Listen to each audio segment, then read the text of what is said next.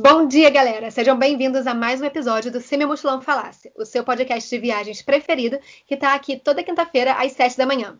Aqui quem fala é a Mari Teles, do Instagram Vida Mochileira, e comigo está a minha dupla de sempre, André Leonel, do Instagram André Leonel Underline. Bom, hoje o episódio vai ser um tete a tete comigo e com a Andrea. Na verdade, a gente vai esmiuçar um pouquinho da vida da Andrea. Sim, vamos fazer perguntas sobre como é ser uma nômade digital. Lembrando que a André já está na há quase dois anos e muitas perguntas que o público da Andréia, né, os seguidores e também os seguidores do Vida Mochileira fazem sobre esse estilo de vida, que basicamente é ter a casa no mundo, né? Ela não tem uma casa só, ela tem uma casa por onde ela vai. Se o seu mochilão falasse, o que ele diria sobre viver na estrada?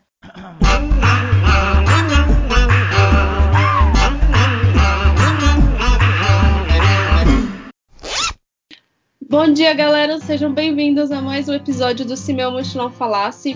E antes da gente entrar no tópico principal do episódio, eu queria convidar vocês a seguir a gente lá no Instagram, no arroba Se Meu Mochilão Falasse, que é o lugar onde a gente anuncia os episódios novos e também a gente tem uma interação com vocês ali. A gente já fez vários episódios que foram sugestões de, de seguidores. É, a gente também adora ouvir o feedback de vocês. A gente está sempre respondendo lá as mensagens no, no direct. Então entra lá, segue lá a gente e fala com a gente lá nas nossas mensagens. O Se Meu Mochilão Falasse também tem site agora, o www.semeumochilãofalasse.com.br, onde a gente também tem uma lista de episódios ali, já com o playerzinho do Spotify para vocês ouvirem. E além disso, a gente coloca informações adicionais sobre cada episódio. Links adicionais, fotos, quaisquer coisas que a gente acha que dá ali um pouco mais de contexto e informação sobre o episódio da semana. Bom, então, como eu falei para vocês, a gente vai abordar nesse episódio é, a vida da Andrea. Então, eu vou perguntar para a Andrea as perguntas principais que a galera faz para ela. E eu acho que para dar um pouco de contexto para vocês, eu vou pedir para ela já iniciar falando o que, que é uma vida nômade, né? Por que, que esse é o termo que caiu na boca do povo e agora todo mundo fala sobre ser nômade digital, que ainda tem isso. É, me fala um pouquinho sobre como que você começou a sua, sua vida de nômade digital, Andrea.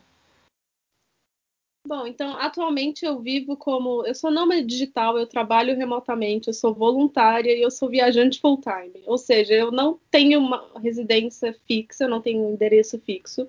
Eu estou sempre mudando de país. Antes da pandemia eu estava mudando a cada mês. Agora eu já faço dois ou três meses no mesmo lugar e depois eu mudo para o próximo, né? Eu trabalho remotamente. É, eu já tive três tipos de trabalho. A gente vai falar mais sobre isso, né?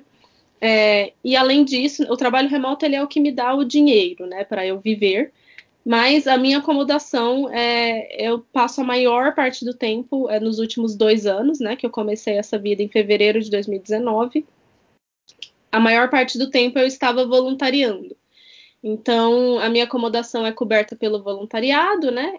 Eu trabalho remotamente para ganhar o dinheiro em si e pagar minhas contas. E também é, e vou mudando de país a cada dois ou três meses. É, por enquanto, eu só fiz Europa e, e Líbano, né? Então, eu comecei, quis muito morar no, no, Oriente Médio esse ano, mas o Covid não deixou, então eu fui barrada ali no Líbano e tive que voltar.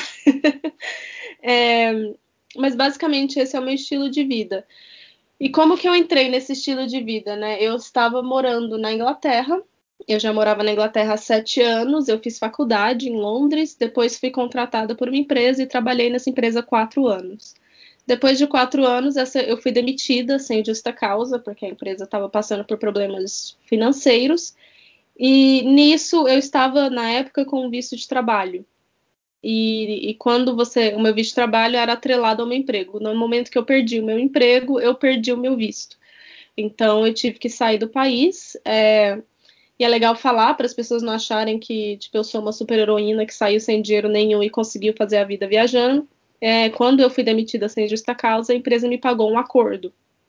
Então eu saí da Inglaterra, eu iniciei a minha vida nômade com uma reserva de emergência bem gorda, né?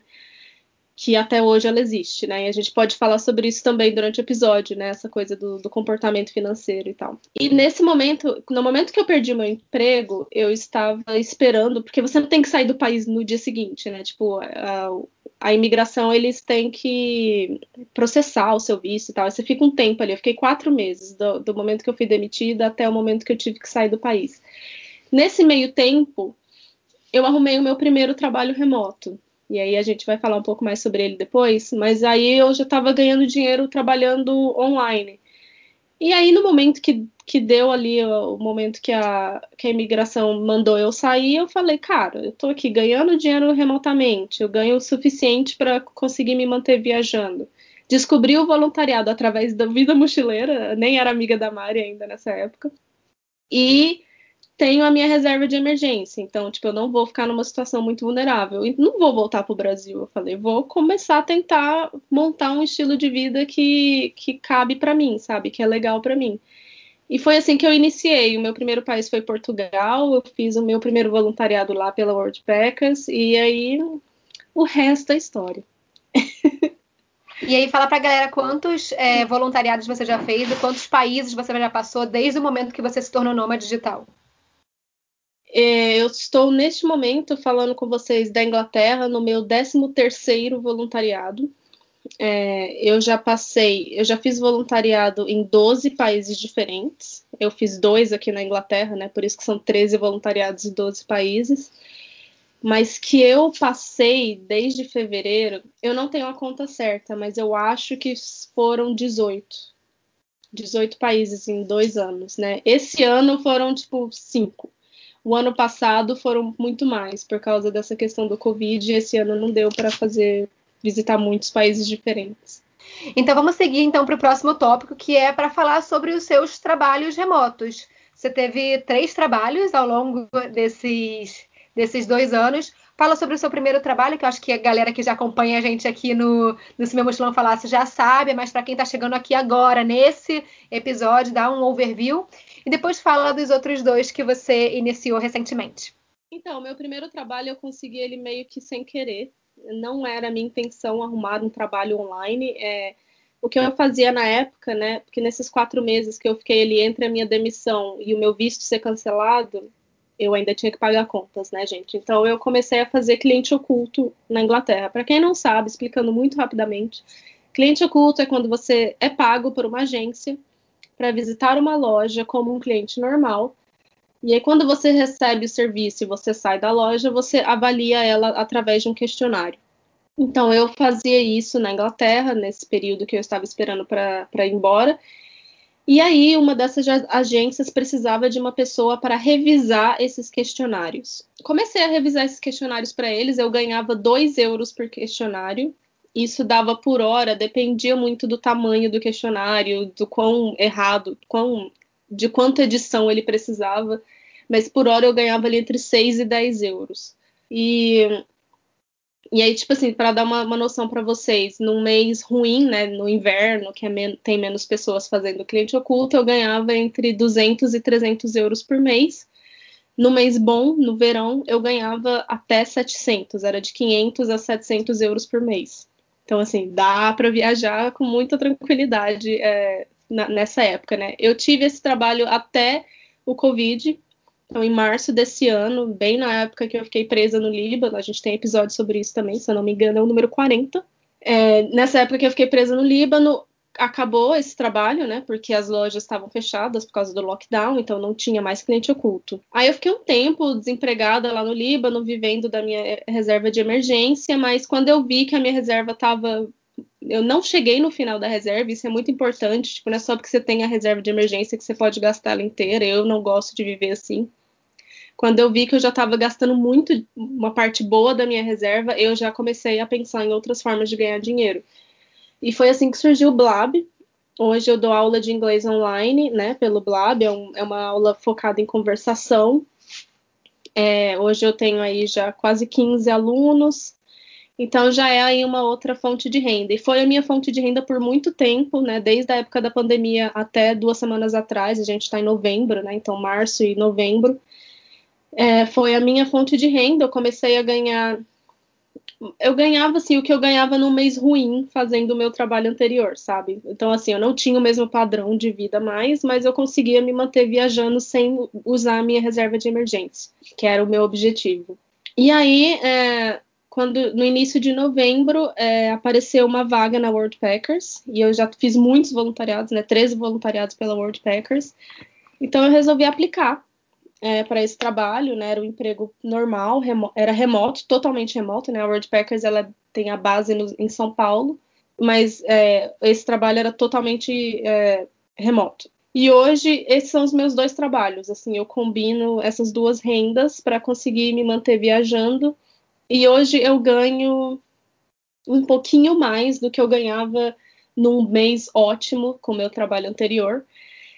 Principalmente porque antes eu ganhava em euro, agora eu ganho em real. E o real está muito desvalorizado, né? Se fosse com a cotação do ano passado, eu ia estar tá vivendo uma vida de luxo. Mentira. Mas é bom, é bom falar também que esse ano é, eu ganho quase a mesma coisa, mas eu trabalho três vezes mais. Porque o meu trabalho, é, o meu primeiro trabalho remoto, ele era part-time. Eu trabalhava, sei lá, 15 horas por, por semana e ganhava no mês bom, como eu falei, no, no inverno, no, no verão, de 500 a 700 euros. Então eu ganhava bem. É, agora eu tenho que trabalhar muito mais para ganhar a mesma coisa, mas é uma questão da moeda estar tá desvalorizada, né? Dessa questão da pandemia, a gente está ganhando menos, as pessoas estão com menos poder de compra e etc.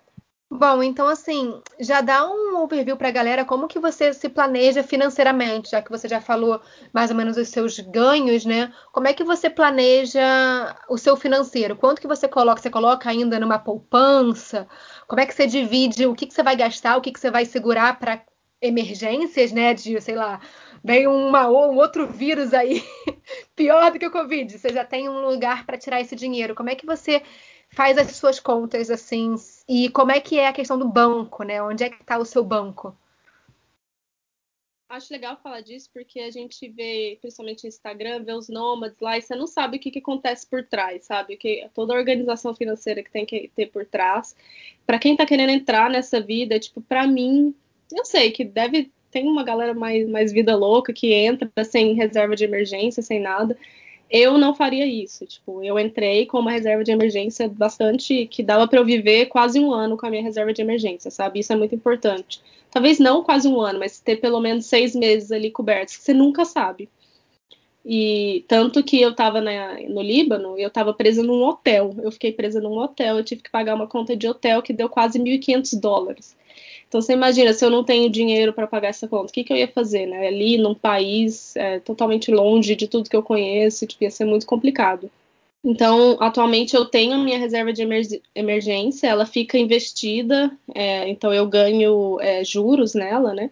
Então, o que, que eu faço? Eu recebo o meu salário, e aí, logo no início do mês, eu já tiro o que eu preciso para viver e eu monitorei os meus gastos durante o ano passado inteiro, então eu sei exatamente quanto que eu preciso para viver. E levando em consideração o país que eu vou estar, tá, né? Porque os países têm gastos diferentes, né? E aí eu já tiro o que eu preciso para viver, eu já tiro a quantia que são para as minhas contas mensais. E isso vai para uma conta separada. Eu tenho uma conta bancária só para pagar contas, para ficar tudo separadinho. E eu já tiro também uma coisa que é muito importante, que muita gente não faz no início do mês, é eu já tiro o meu dinheiro de poupança. Então, eu ainda guardo dinheiro todos os meses, eu nunca parei de guardar dinheiro. Mesmo quando eu tava cagada, tipo, eu não parei de guardar dinheiro, porque isso é muito importante. Você não pode perder esse hábito, porque senão, quando você estiver ganhando mais dinheiro, você vai gastar ao invés de guardar. Então, no primeiro dia do mês, eu já pego o dinheiro da, do, das minhas savings, né, do, da minha economia, e jogo na minha conta que está ali. É uma conta, é a conta da, da reserva de emergência que fica gerando juros ali, eu deixo ali. E aí eu vou vivendo, claro. Às vezes acontecem uns imprevistos e eu preciso tirar dinheiro da reserva de emergência. Eu tiro sem problemas. Tipo, às vezes eu perco um voo, por exemplo, aconteceu uma vez que eu perdi um voo e aí eu tive que pagar outro, sabe? Foi 60 libras, assim, do nada. Mas eu peguei e eu paguei. Mas e, e, isso é a reserva de emergência, é isso, é para ser usada na emergência, né? Não é para ser usada porque eu quero pagar um passeio na Blue Lagoon na Croácia que custa 100 euros. então é ter essa noção, assim, porque se você deixa tudo junto no mesmo lugar, você tem a impressão que você tem muito mais dinheiro do que você realmente pode gastar. Então eu deixo tudo muito separado e eu tenho muito claro na minha cabeça, tipo, não é dinheiro para passeio, não é dinheiro para para gastar num restaurante caro, é dinheiro para emergências. Então, é, eu tendo essa organização me manteve na, na estrada durante todo esse tempo, inclusive no momento que eu estava sem dinheiro, né, sem emprego. E aí, na questão dos bancos, é, eu mantenho o meu dinheiro nas contas que, que, eu tinha na época que eu morava na Inglaterra, né? Então, são bancos ingleses, o meu dinheiro fica rendendo ali.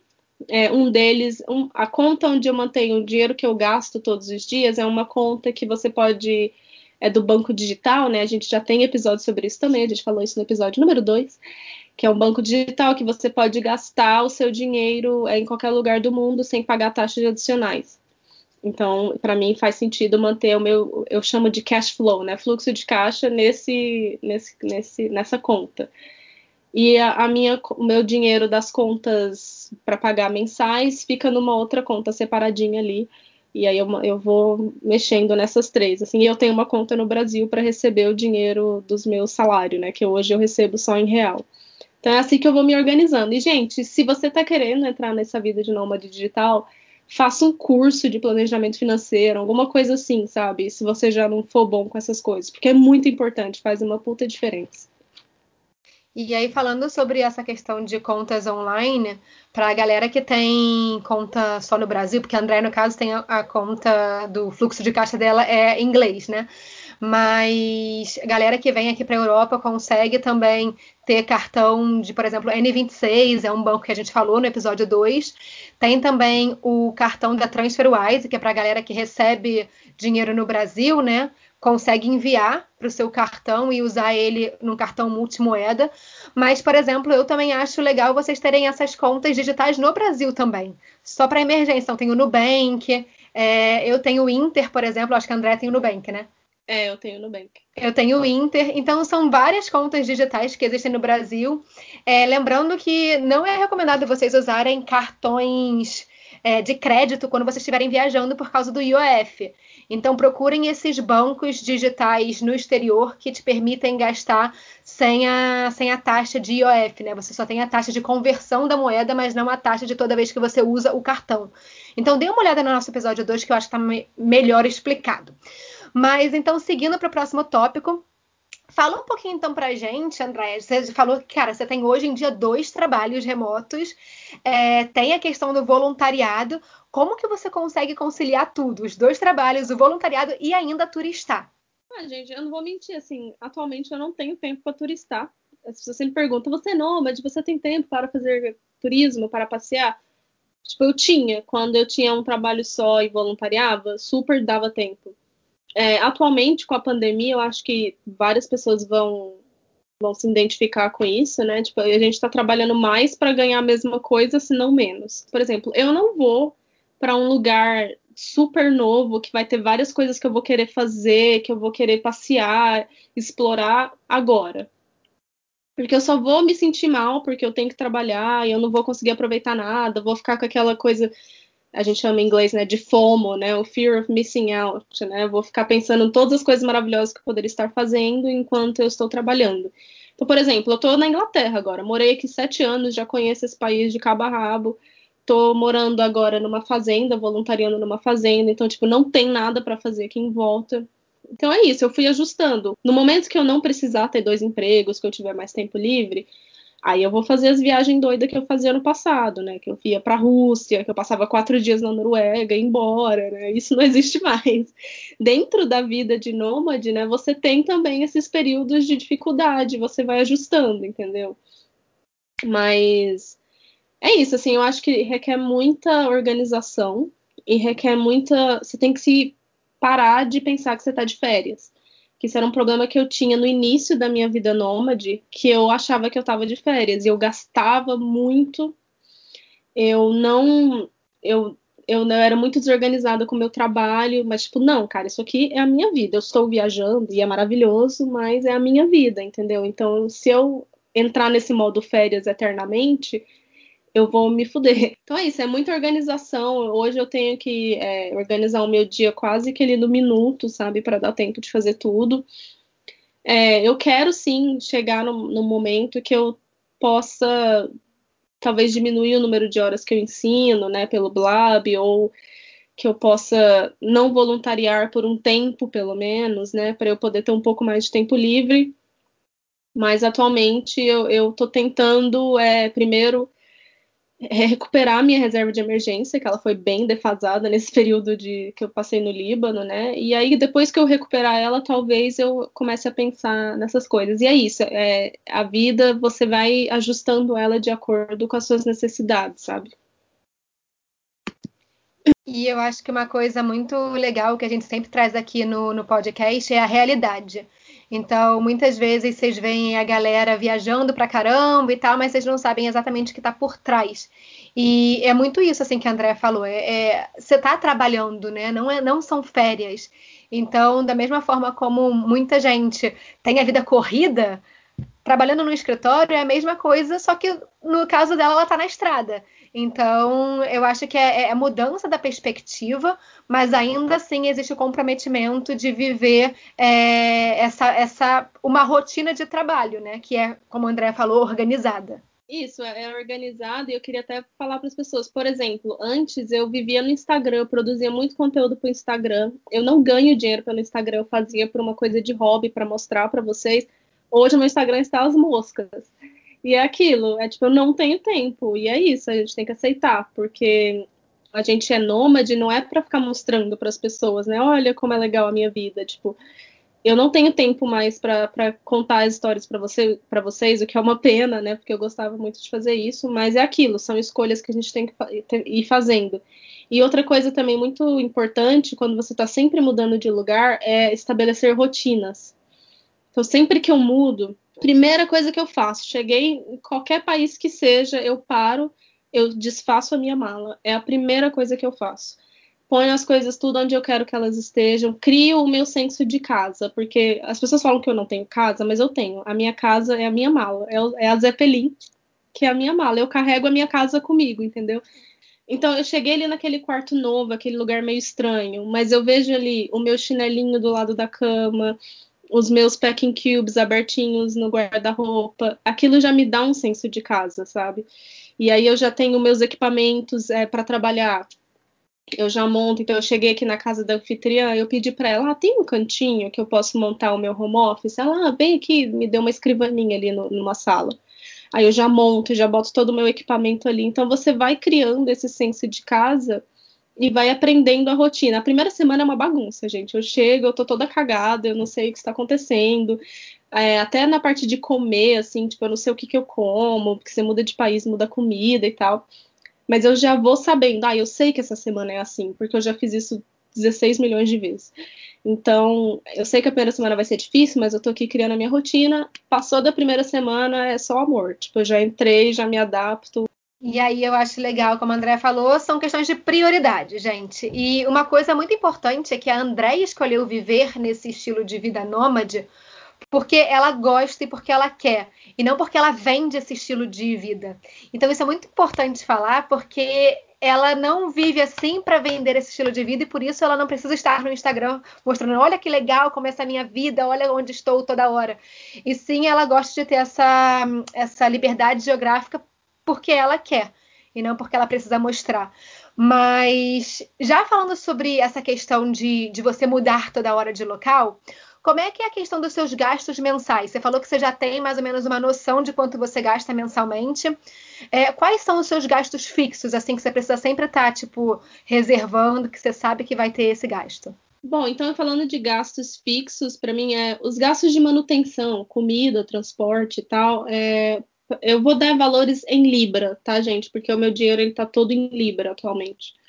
Então, se vocês querem passar por real, em novembro de 2020, uma libra está sete reais. Então, multiplica por sete. Cara, sete é uma tabuada horrível de fazer, né? Coitados. Basicamente, é, eu tenho um, um gasto de manutenção que varia entre 100 e 250 libras. Se eu tô na Inglaterra, por exemplo, que é um país caro, eu tiro 250 libras para eu gastar no mês. É, na Noruega, isso não me. Eu passei 400 libras, eu, gast, eu gastei 400 libras em quatro dias. Então, na Noruega, tipo, nem era o suficiente. Mas é isso, assim, as pessoas perguntam muito pra gente: quanto custa para viajar para tal lugar? Quanto custa para fazer um mochilão de um ano? Cara, os seus gastos vão variar horrores, dependendo do país que você tá. Na Albânia, eu vivia com menos de 100 libras por mês de gastos de comida e tal, porque lá é extremamente barato. Além desse gasto, tenho, eu tenho, eu pago meu telefone, né? Que ele é financiado, eu pago 45 libras de, pra, pelo meu pelo aparelho e mais 10 libras é, com plano de celular. O meu plano ele é um plano da Inglaterra também, que deixa eu usar o meu plano na Europa toda. Eu gasto também é, 9,99 libras, 10 libras, de Spotify. Foi um presente que eu me dei quando a World Packers me contratou. Eu falei, agora eu vou assinar o Spotify. Eu amo música, gente. Para quem não sabe, eu tô sempre falando sobre música, é só o que eu falo. E eu, para mim, foi uma coisa que fez sentido, assim, foi o presente que eu me dei. E além disso, eu tenho os, a minha economia que eu faço todo mês, né? Que é o dinheiro que eu ponho, que eu guardo. Atualmente eu estou guardando 100 libras por mês. É, dessas 100 libras, 50 libras ela é, um, é o meu seguro saúde, meu seguro viagem, assim, entre aspas, né? Porque desde a da pandemia, né, eu tinha um seguro com a Safety Wings, que é um seguro que na teoria ele é bom, tipo, a ideia dele é boa, mas eles cagaram um pouco com a minha pólice, eu acabei ficando descoberta para o Covid e tal, e aí eu falei, cara, eu não quero mais depender de empresa de seguro-saúde. Então, em vez de pagar o seguro-saúde, eu pego o dinheiro e eu guardo. E aí hoje, se, por exemplo, qualquer coisa que eu precisar, tipo, precisar ir no médico, eu tenho dinheiro para cobrir, né? E até já, já usei esse dinheiro uma vez para ir no médico. É, então é assim que eu faço a questão do seguro saúde, assim, eu meio que faço o meu boleto seguro saúde como as minhas economias. E, e não, é, não, é, nem só seguro saúde, é um seguro viagem, né? Que tipo, hoje em dia, se alguém vem e rouba a minha mala, eu tenho dinheiro para comprar todo o meu equipamento de novo, por exemplo. E assim, eu fico mais independente de apólice, de regrinhas, ai, ah, tem que comprar tal coisa, tipo, eu vou lá e compro o que eu quiser, entendeu? Então, para mim é uma coisa que funciona.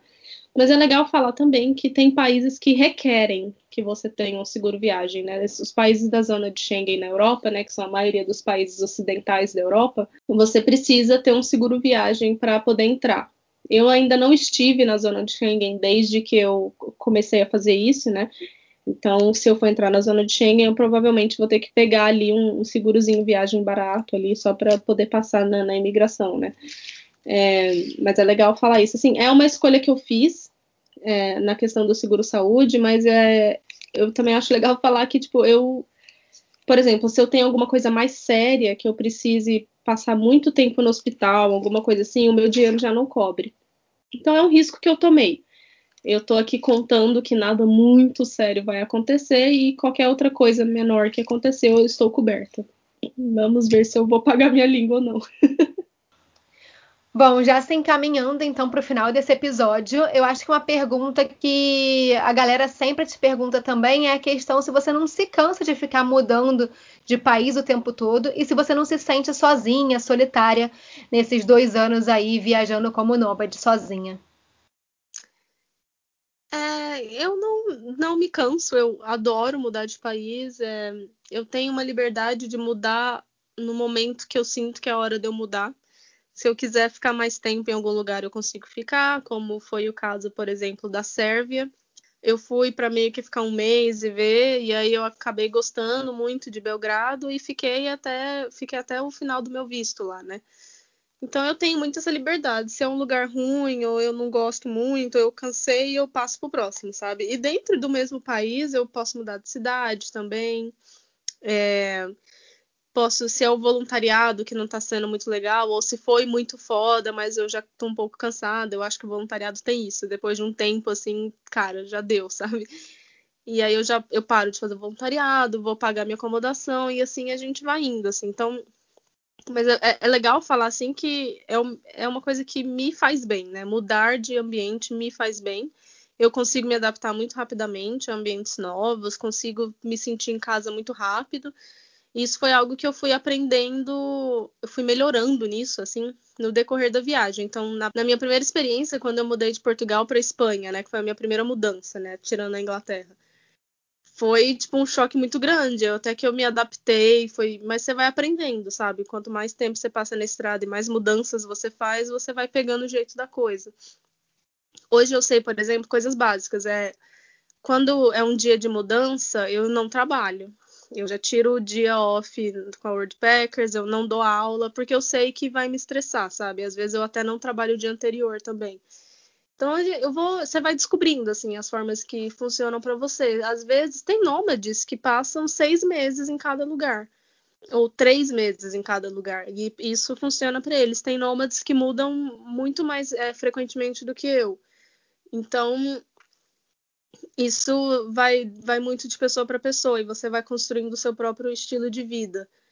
É, eu não me sinto sozinha na verdade, eu na maior, na maior parte do tempo eu estou tentando ficar sozinha e não conseguindo, porque eu moro na maior parte do tempo em hostels, e hostels são lugares que são cheios de gente, né? Você está sempre é, convivendo com pessoas.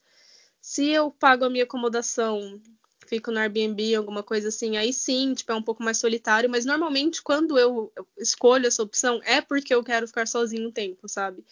Então eu vou balanceando isso, assim. E eu sempre falo, tipo, mesmo que eu tivesse dinheiro para morar em Airbnb a minha viagem inteira, eu não faria isso. Porque eu acho que a, esse aspecto do social do hostel é algo muito muito importante para quem é nômade, né? Você conhece gente do mundo inteiro, você faz amigos. Mesmo que você não faça amigos, tipo, você tem ali pessoas para ir tomar uma cerveja, por exemplo. Então, eu acho muito importante. No mundo ideal, um dia eu quero chegar num ponto que eu consiga, por exemplo, pagar um quarto privado em hostel o tempo todo. Isso seria muito legal para mim, porque às vezes o Airbnb é mais barato do que um quarto privado no hostel, é engraçado, né? É, mas a maioria das vezes é assim. Então, não, assim, não, não é um problema para mim e vai muito de cada pessoa. Vai da pessoa talvez fazer uma experiência e ver se funciona para ela e tal. Não sei. Até queria sugerir para vocês dois episódios legais que a gente fez já, é, que é sobre hostels. Eu e André a gente falou sobre os benefícios de ficar em hostel e também as desvantagens, é o episódio 10. E a gente também falou sobre Couchsurfing, que é uma outra opção, é, que é o episódio 30. Então já fica aí a dica para vocês ouvirem também. Então, seguindo aqui no próximo tópico, que eu acho que é, é interessante de entender o que, que você leva de equipamento para você conseguir manter esse seu, esses seus trabalhos remotos né, na estrada? É, eu basicamente levo o meu escritóriozinho na Zeppelin, né, que é a minha mala. Eu tenho a minha mala, a gente vai falar um pouco mais sobre ela, né, mas ela se divide em dois. E aí uma das partes é uma mochila e essa mochila é o meu office.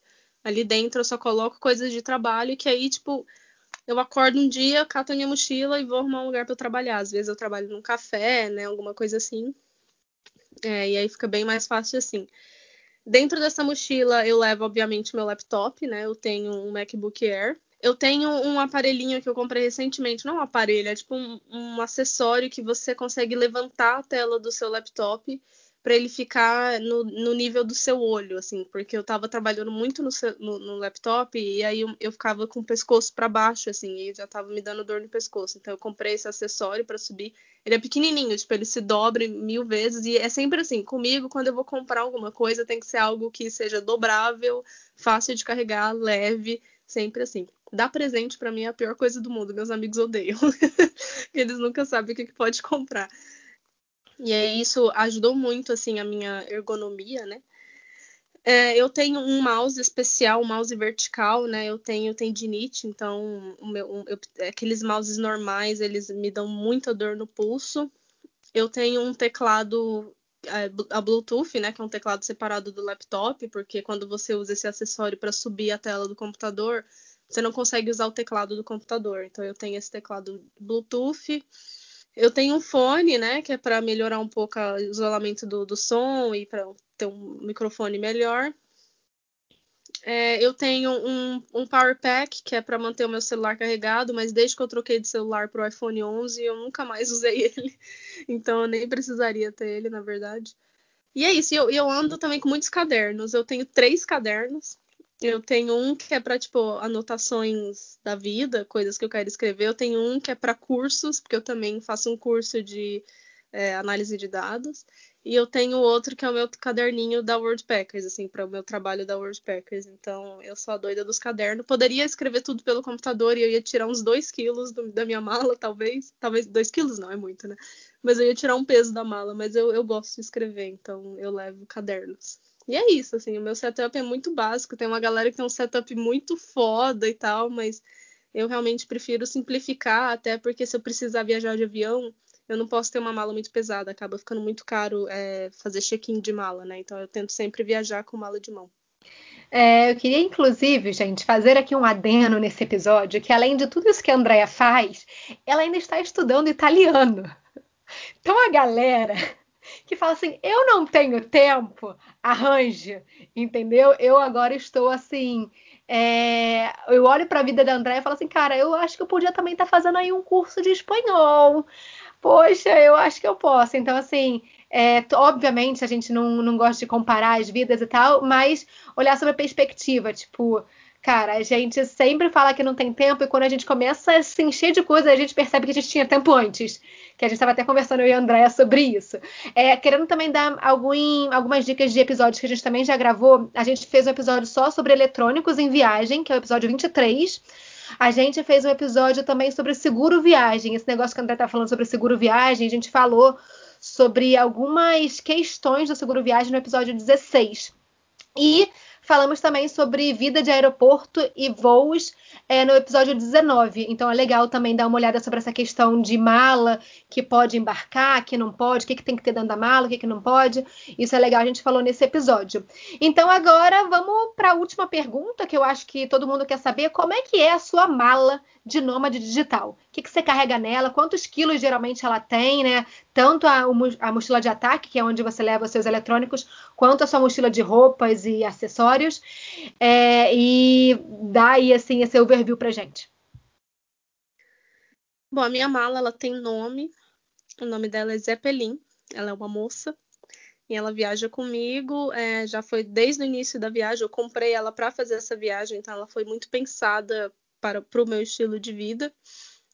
É, diferente de muitos nômades, eu não carrego mochilão porque as minhas costas não aguentam. É, então eu, eu, viajo com uma mala de rodinhas. Mas a minha mala de rodinhas ela tem primeiro uma roda muito é, é resistente e tem toda uma parte, a, a, parte de baixo dela. A gente pode até colocar fotos no site do, do podcast, mas a parte de baixo dela tem todo um, um uma estrutura assim para aguentar mesmo a, ela passar por diferentes tipos de superfície. Então ela é muito resistente, assim, o tecido dela é muito resistente. Em dois anos de viagem ela já rodou essa mala, já passou por muitos, muitas coisas. Essa mala já foi atropelada por uma van na Polônia e ela só teve um rasguinho na, na mochila. E aí ela é uma mala que ela se divide na mala, mala de rodinha e uma mochila. Essa mochila ela se acopla à mala de rodinha e eu consigo levar as duas juntas. É, em questão de, de peso, ela chega. Eu queria tanto manter ela a 13 quilos, mas eu não consigo por causa dos meus equipamentos. Atualmente ela tá, ela tá quase 16 quilos. É, e aí é legal de falar também que quando eu viajo, eu levo a mochila como meu item pessoal no avião e a mala até 10 quilos, né? Eu deixo ela só até 10 quilos como bagagem de mão. Então eu nunca faço check-in da minha mala, né? Se for para pagar. Às vezes eles oferecem de graça, aí eu faço. Mas eu tento sempre deixar esse balanço para isso economiza muito, gente. Quando vocês foram pensar em comprar uma mala para um mochilão ou para ser nômade, pensem muito nisso porque é uma economia muito grande aqui na Europa, principalmente. E aí como é que eu me organizo? Tipo, eu uso os packing cubes, né, que são é tipo uma caixinha de tecido, assim, que você coloca suas roupas ali e ele fecha com zíper, de uma forma que comprime bem a roupa ali dentro para ocupar o menos a, menor quantidade de espaço possível dentro da mala. Então eu tenho um packing cube para roupas é, íntimas, né, e um packing cube para o resto das minhas roupas. Então são dois, né, um grande e um pequenininho. Levo três pares de sapato. Eu tenho um tênis de correr, um tênis de lazer e uma bota mais, mais resistente, né? Levo. Aí, levo, aí eu levo as coisas né, do, do meu home office na mochila e levo a minha wash bag, né? Que é a minha, minha bolsinha de levar coisas de banheiro e tal.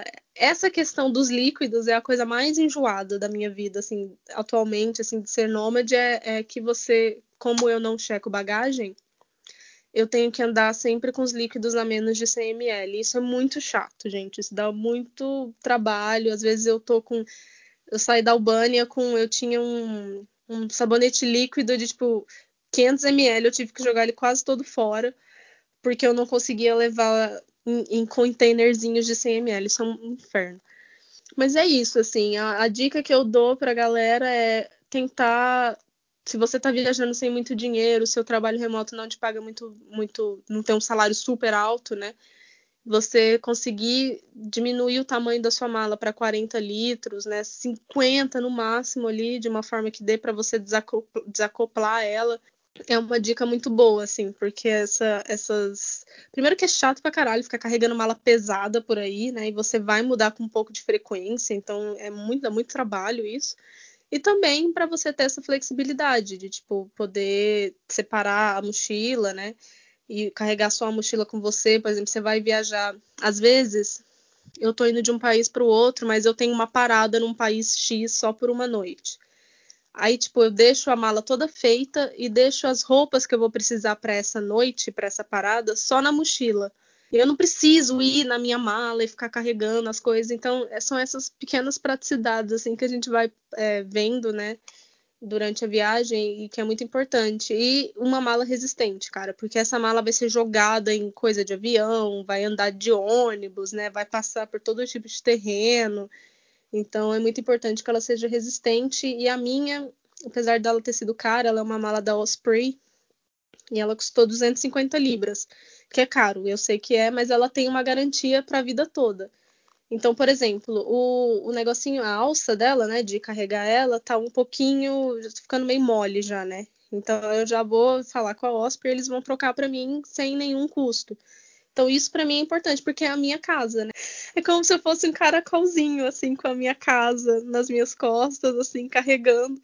Então, a minha casa tem que ser resistente. Pensa se o caracol tivesse uma concha toda cagada. Tipo, ele não ia conseguir viver. Foi. Vou terminar o episódio com essa linda analogia para vocês. E só para dar a dica também, a gente também já fez um episódio sobre mochilão, onde a gente deu dicas do que você precisa olhar no mochilão para escolher o mochilão certo para você. É o episódio número 12. E só para indicar mais um episódio que é bem legal é a questão de planejar as suas viagens. A gente deu várias dicas do que você precisa olhar na hora de fazer uma viagem é, baixo custo, que é o episódio número 21. Então, com essas dicas de episódio aí, a gente encerra esse episódio. Queria muito agradecer a Andrea pelo tempo, entendeu? Por estar aqui dando essas dicas pra gente. André é convidada do episódio de hoje. É...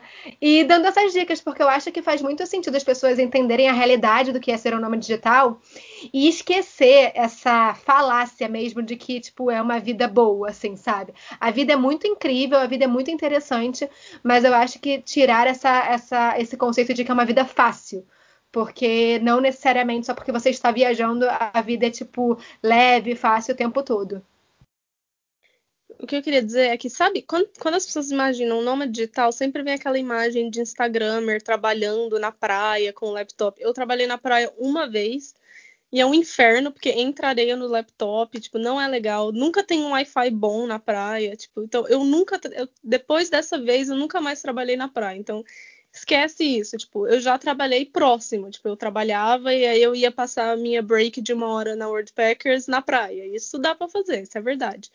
Mas isso de você achar que você vai poder viver em qualquer lugar não é verdade. Você precisa de um Wi-Fi bom. Eu sou restrita a, alguns lugares. Tipo, eu não consigo ir para o meio do mato na Índia. Lá não vai ter Wi-Fi, sabe? Eu não vou conseguir trabalhar. Às vezes eu, as pessoas têm um monte de guests num, num, num, hostel ou outro, outros voluntários. Eles saem para fazer um, uma viagem super legal, um passeio da hora, e eu não posso ir porque eu estou trabalhando. Então, assim, é legal, eu curto, e se não fosse legal eu não estaria fazendo, mas não é, tipo, essa coisa linda, maravilhosa, o sonho da vida. Tipo, tem umas coisas chatas e não vai achando que você vai, tipo, morar em Bali e vai ter, tipo, umas mulheres te abanando com uma folha de palmeira, assim, enquanto você trabalha no seu laptop, na praia. tomando uma água de coco. Isso não acontece, tipo, é muito raro. É, então, só ajusta ali essas expectativas, mas assim, eu curto muito, é um negócio que funciona muito para mim. Eu encontrei um estilo de vida que eu me sinto feliz. Eu era muito frustrada, até tive momentos de depressão mesmo na minha vida anterior, que eu trabalhava em escritório e tal. E eu encontrei uma vida que funciona para mim. Tem gente que a, a, vida no escritório é a vida que funciona para eles. E tá, tá tudo bem. Tá tudo bem, gente. Toma muito cuidado com se espelhar na vida do outro e tal, para não acabar se frustrando. Então, eu tô te dando aqui uma perspectiva, você converse com outras pessoas que são nômades e vai testando e vai ajustando. Então é isso, gente. Com essa dica aí, com essa reflexão, a gente encerra esse episódio. Espero que vocês tenham gostado. Não esqueçam de seguir a gente lá no Instagram, Se Meu Mochilão Falasse, de dar uma olhada lá no site do Se Meu Mochilão Falasse, que é semeumochilãofalasse.com.br. É, e lá a André vai deixar as fotos do mochilão dela para vocês darem uma olhada. A gente também vai colocar a indicação dos episódios que vocês podem ouvir, né? Que vão complementar esse episódio. E Qualquer dúvida, deixa lá um direct pra gente no Instagram e a gente se vê na próxima quinta-feira às sete da manhã. Tchau, tchau. Tchau, gente.